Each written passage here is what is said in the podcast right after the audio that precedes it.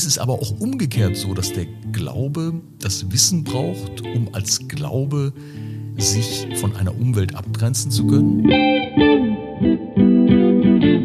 Denn Einsamkeit, um mal so ein Beispiel zu nennen, ist eben mit einer guten Sozialstaatlichkeit kaum zu beheben. Mit Zuwendung und Liebe aber schon.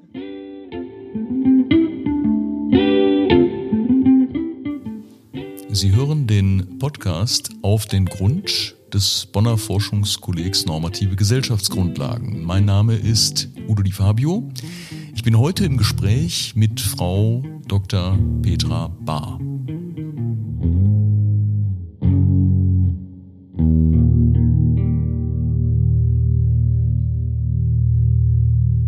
Mein Name ist Udo Di Fabio. Ich begrüße Sie zum Podcast Auf den Grund, ein Podcast des Forschungskollegs äh, Normative Gesellschaftsgrundlagen.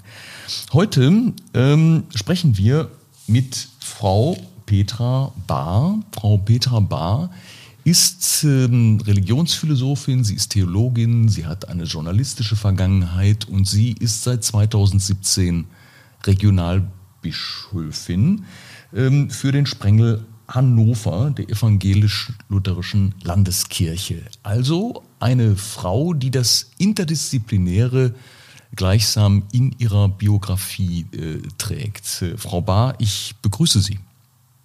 Hallo, guten Tag.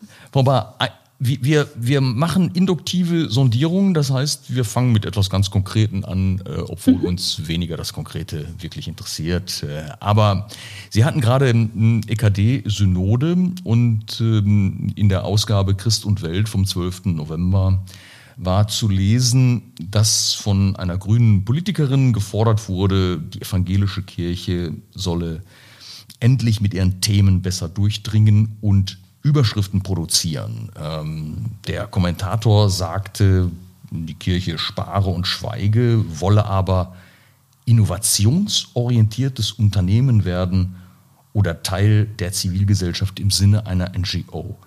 Das klingt mir alles sehr politisch oder auch wirtschaftlich. Äh, reagieren damit die evangelischen Christen auf die Säkularisierung der Gesellschaft oder die Politisierung der Lebenswelt? Oder ist das lediglich die zeitgemäße Übersetzung der frohen Botschaft, Frau Bahr? Also ich gebe zu, dass ich skeptisch gegenüber beiden Bildern bin. Weder ist die Kirche eine NGO, ähm, noch ist sie ein Unternehmen. Und gerade wenn man interdisziplinär gerne viel von anderen lernt, weiß man auch genau, warum wir äh, als Kirche kein Unternehmen und keine NGO sind, obwohl es, wenn man so will, in der weltlichen Seite der Kirche durchaus ja Elemente gibt. Also zum einen muss die Kirche sehr sorgsam mit den Kirchensteuern umgehen und da macht es Sinn, ähm, sich mit unternehmerischem Handeln auseinanderzusetzen und zwar auch intensiv. Das sagen übrigens auch die Unternehmer und Unternehmerinnen, die engagierte Christen sind und sich in der Kirche engagieren. Leute, ihr könnt was von uns lernen. Und das gilt natürlich auch für NGOs in dem Sinne, dass ja aus den Kirchen auch viele Initiativen hervorgegangen sind. Ich würde sogar sagen, die Kirchen haben die NGOs erfunden, wenn man mal die Geschichte der inneren Missionen von Caritas und Diakonie anguckt.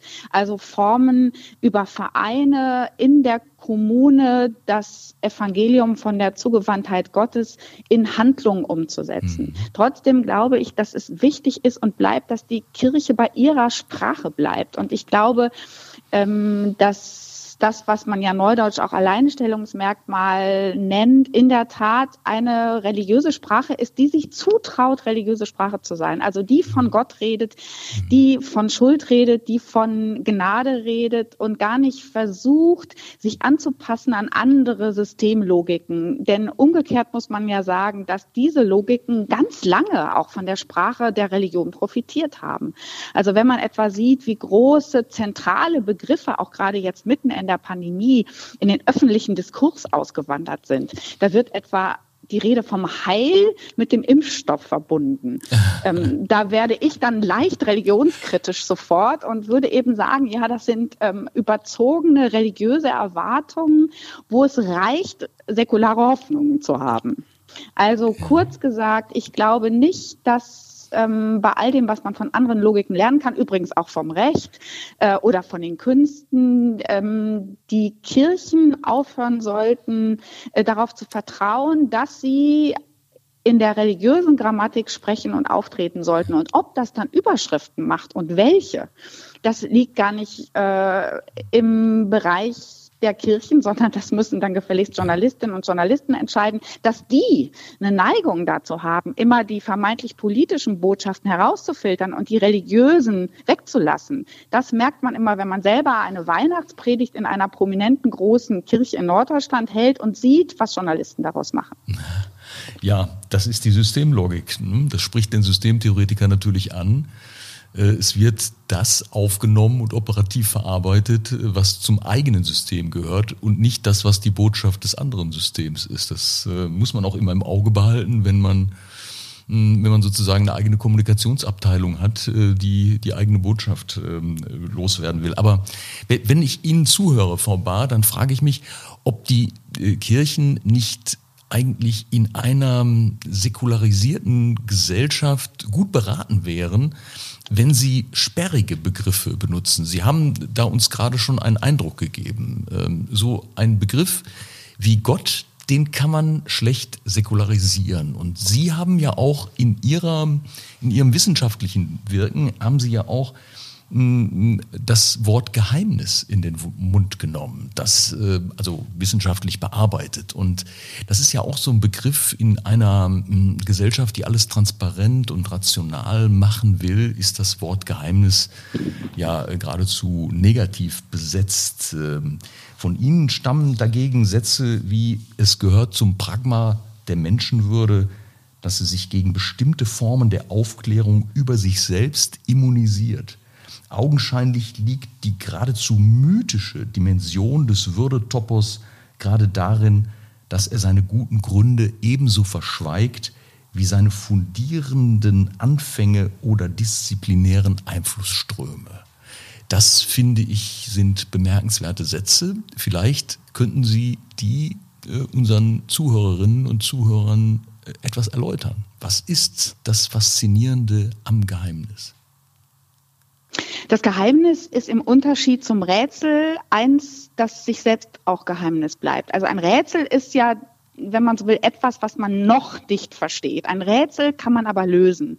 Und ich glaube, dass wir, was in der modernen Logik, auch vielleicht der Wissenschaftslogik sind, mittlerweile glauben, wir könnten über kurz oder lang alle Geheimnisse in Rätsel überführen. Und diese Rätsel können wir dann irgendwann lösen, wenn wir nur klug genug ähm, die Bausteine zueinander fügen und die Dinge uns dann evident werden lassen. Und das Wesentliche am Geheimnis ist, dass es ein Geheimnis bleibt. Und ich glaube in der Tat, dass der Menschenwürde-Topos, weil es ja auch, wenn man so will, ein fast inflationärer Begriff geworden ist, vielleicht sogar auch etwas Ersatzreligiöses, weil man über die Gottesbeziehung ähm, nicht mehr so richtig sprechen mag, genau ähm, eine absolute Metapher ist, die das genau beschreibt, der Mensch jedenfalls in christlicher Perspektive und vielleicht sogar auch in der Perspektive der aufgeklärten Philosophie, ist immer mehr als das, was er über sich selbst sagen kann und sogar das, was er über sich selber weiß.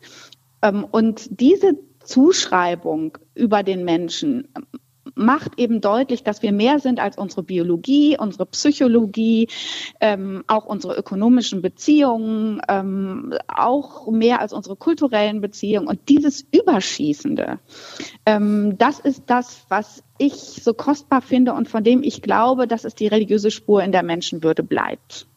Das Unverfügbare. Ja, Hartmut Rosa, der Soziologe, hat äh, genau darüber gerade ein Buch veröffentlicht. Ähm, die Vorstellung, dass alles verfügbar ist, ähm, ähm, glauben wir ja überall. Und äh, das fällt uns sehr schwer zu akzeptieren, dass es etwas Unbetretbares, Unerkennbares anderes gibt. Äh, für mich war immer und ist die Präambel des Grundgesetzes eigentlich ein Hinweis auf diese Ambivalenz, ähm, wenn wir sagen, in Verantwortung vor Gott und den Menschen. Ähm, für mich ist Gott darin auch der Platzhalter, also für diejenigen, die nicht glauben, für die Grenzen der menschlichen Erkenntnis und die Möglichkeit, dass es etwas Transzendentes anderes äh, gibt, selbst für die, die also nicht an Gott glauben. Meine Frage, braucht eigentlich Wissen deshalb den Glauben und das Geheimnis, das Unverfügbare, damit es rationales Wissen bleiben kann? Und ist es aber auch umgekehrt so, dass der Glaube das Wissen braucht, um als Glaube sich von einer Umwelt abgrenzen zu können? Ich würde das in der Tat so behaupten. Und Friedrich Daniel Schleiermacher, der ja nicht nur Religionsphilosoph und engagierter Prediger war, sondern auch Wissenschaftstheoretiker, hat einmal diese Sentenz geprägt, sollte denn der Knoten der Geschichte so auseinandergehen, die Wissenschaft mit dem Unglauben und der Glaube mit der Barbarei. Ähm, und da sind genau beide Bewegungen und beide Gefährdungen schon angelegt. Also eine Wissenschaft, die unter der Hand selbst sich mit Heilserwartungen ausstattet ähm, und ideologisch wird, weltanschaulich oder sogar religiös. Ein Beispiel für so eine Entwicklung ist etwa der Transhumanismus und umgekehrt ähm, eine Religion, die sich selbst nicht mehr über sich selbst aufklären will, die nicht bereit ist zu verstehen, dass sie selber eine Geschichte hat, eine Geschichte voller Irrtümer ähm, und die dann in den Fundamentalismus kippt. Und diese beiden Gefährdungen haben wir aktuell, glaube ich, beide mehr denn je. Ähm, Was verstehen Sie unter Transhumanismus für unsere das Zuhörer? Ist, das, ist, achso, das ist eine Bewegung, die im Grunde äh, ganz stark gekoppelt an die Erforschung der künstlichen Intelligenz, im Grunde die Idee, äh, dass der Mensch sich durch ein deutlich perfekteres Artefakt möglicherweise überflüssig macht oder Menschen eben über Formen ähm, von Biotechnologien selber perfektioniert bis hin zu Gedanken von Unsterblichkeit. Und ähm, umgekehrt eben wir auch es zu tun haben mittlerweile mit religiösen Milieus oder auch mit ideologischen Milieus, die sich gänzlich abschotten gegen jede Hinterfragbarkeit von außen ähm, und sich selbst im Grunde für absolut setzen, sogar in Bezug auf die Geschichte ihrer Väter und Mütter.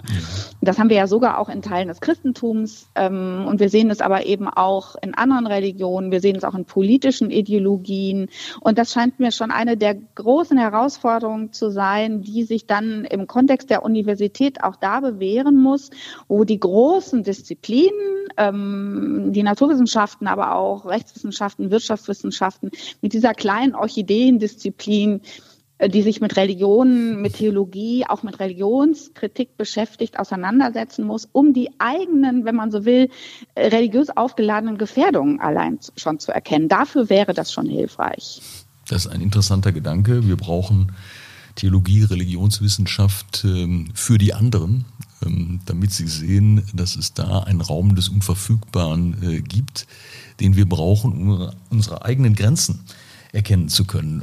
Ähm, lassen Sie mich noch eine andere Frage stellen, Frau Bahr. Sie haben mal einen Sammelband herausgegeben mit dem Begriff Leben. Ähm, als Titel einfach nur Leben. Man zuckt äh, so als Gesellschaftswissenschaftler äh, vor Begriffen wie Leben, Vitalität, habe ich selbst mal von der vitalen Gesellschaft gesprochen. Da zuckt man etwas zurück, weil sie so etwas biologistisch klingen und dann ähm, lädt man Kritik äh, auf sich. Äh, was, was bedeuten für Sie der, der philosophische Topos des Lebens und, und, und was meint er theologisch? Also in der Tat war das kein wirklich bescheidener Titel, das gebe ich sofort zu. Das war nämlich äh, die, die waren die ersten Ergebnisse von jetzt mittlerweile sechs Bänden einer Forschergruppe zum Lebensbegriff und seinem Gebrauch. Und in der Tat war das der Versuch, die ähm, Kulturwissenschaften, die Geisteswissenschaften mit unterschiedlichen Lebenswissenschaften, die sich ja sogar so nennen, im Titel zusammenzubringen und äh, diese unterschiedlichen Perspektiven auf das Leben mal als Bereicherung zu empfinden, als ähm, unterschiedliche Perspektiven Perspektiven auf möglicherweise sogar unterschiedliche Phänomene. Und äh, in der biblischen Tradition, in, in der christlichen Tradition spielt die Rede vom Leben natürlich eine enorme Rolle. Und zwar immer da, wo es um mehr als Leben geht oder um anderes Leben oder um neues Leben oder sogar um ewiges Leben. Also eigentlich ist es lange ein Leitbegriff ähm, des Christentums gewesen. Das sieht man übrigens auch an Kirchenliedern, an alten Gebeten, an den mystischen Traditionen. Und er wurde im Grunde dann erst fremd, als, ich würde mal sagen, Ende des 19. Jahrhunderts äh, das Lebensverständnis eben durch äh, erst die Biologie und mittlerweile auch äh, Informatik, ähm, ähm, aber auch ähm, Genetik und andere Zugänge zu Menschen, Neurophysik, äh, Neurobiologie, ähm, Gehirnforschung quasi ähm, vereinnahmt wurden. Und da war das uns, meinem Kollegen und mir, eine diebische Freude zu sagen, also wir bringen uns selber mal ins Spiel und laden eben Wissenschaftler und Wissenschaftlerinnen aus diesen unterschiedlichen Disziplinen ein. Das ging in Heidelberg besonders gut, weil die Lebenswissenschaften nebenan wohnten. Und daraus haben sich in der Tat intensivste Gespräche ergeben, übrigens auch zum Beispiel zwischen Hirnforschern und Neurophysiologen oder anderen ähm, Naturwissenschaftlerinnen, Medizinern etwa, weil klar war, dass die auch nicht alle auf die gleiche Weise auf den Lebensbegriff rekurrieren. Und das war mit das Spannendste, was ich an der Universität in meinem Leben überhaupt hier unternommen habe. Das kann ich gut verstehen, weil mich hat das auch sofort ähm, ähm, wissenschaftlich neugierig gemacht und ich würde sogar sagen aufgeregt, ähm, also im positiven Sinne angeregt, ähm, weil ähm, man vielleicht an, am Lebensbegriff studieren kann, wie ein sehr vielschichtiger, historisch tief verwurzelter Begriff durch die Rationalisierung, durch das naturwissenschaftliche Weltbild ähm, ähm, in seinen Dimensionen äh, zurechtgestutzt wird, man könnte fast sagen eindimensional gemacht wird und dann in die Geisteswissenschaften als so zugerichteter, als Biologismus dann zurückgenommen wird äh, und dort dann in der Tat negativ sich auswirkt. Und äh, es ist äh, vielleicht eine gemeinsame Kraftanstrengung nötig, äh, um solche Begriffe wieder in ihrer Vielschichtigkeit zurückzuerobern, die wir ein Stück weit verloren haben. Das, äh, weiß nicht, wie Ihnen das geht. Das scheint mir manchmal auch wenn wir an unsere, den Eingang unseres Gesprächs denken, äh, mit religiösen Begriffen äh, geschehen zu sein. Wenn Nächstenliebe im Sozialstaat übersetzt wird, äh, dann mm, ist das natürlich eine wirksame Form der Hilfe.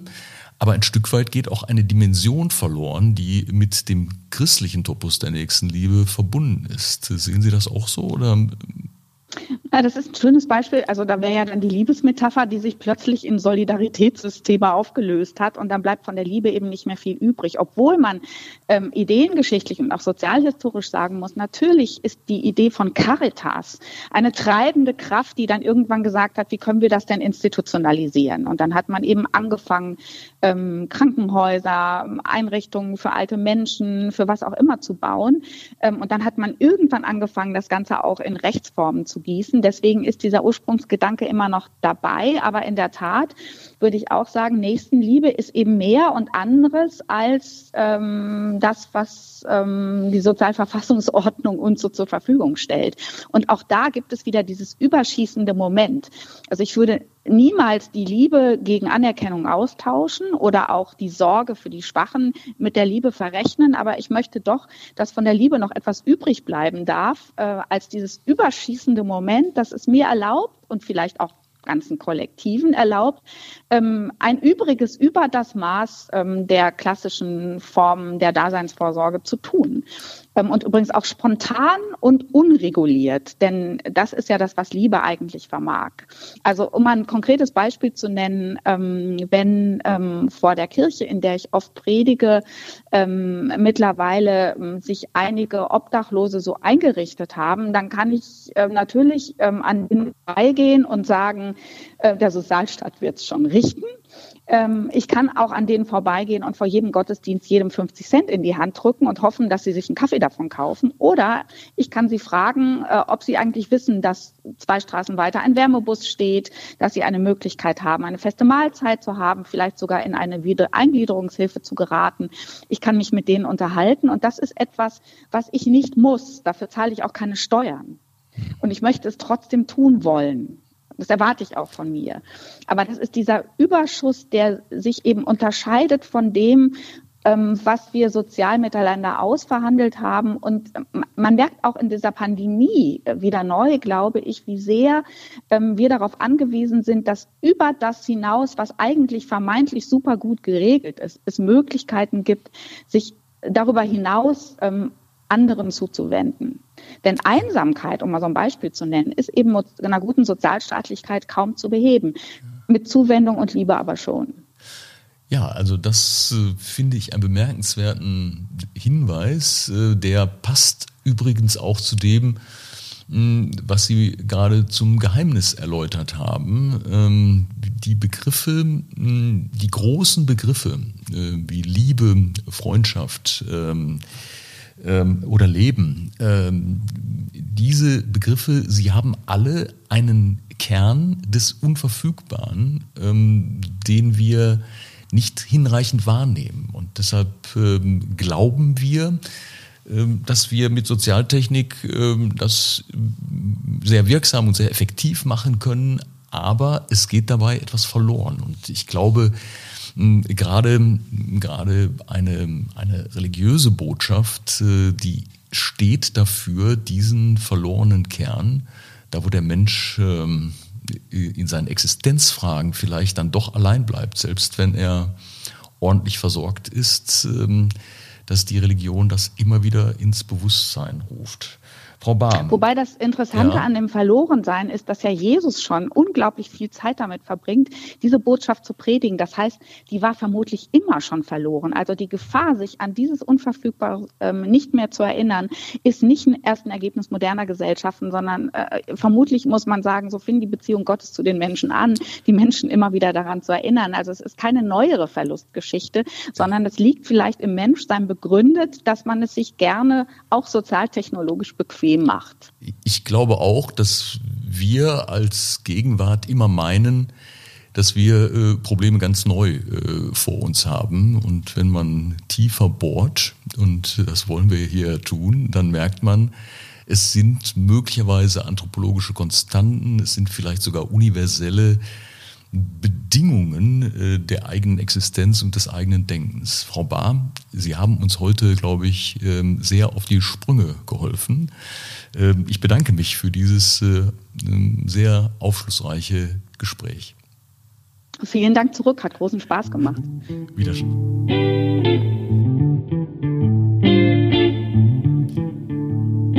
Das war ein Beitrag unseres Formats Auf den Grund Wissenschaft im Gespräch.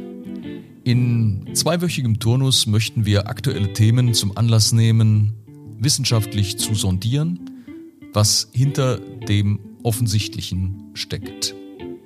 Wenn Ihnen der Podcast gefallen hat, teilen Sie ihn oder verfassen Sie einen Kommentar. Kommentare, die uns anregen, Themen weiter zu verfolgen oder Neues aufzugreifen. Vielen Dank fürs Zuhören.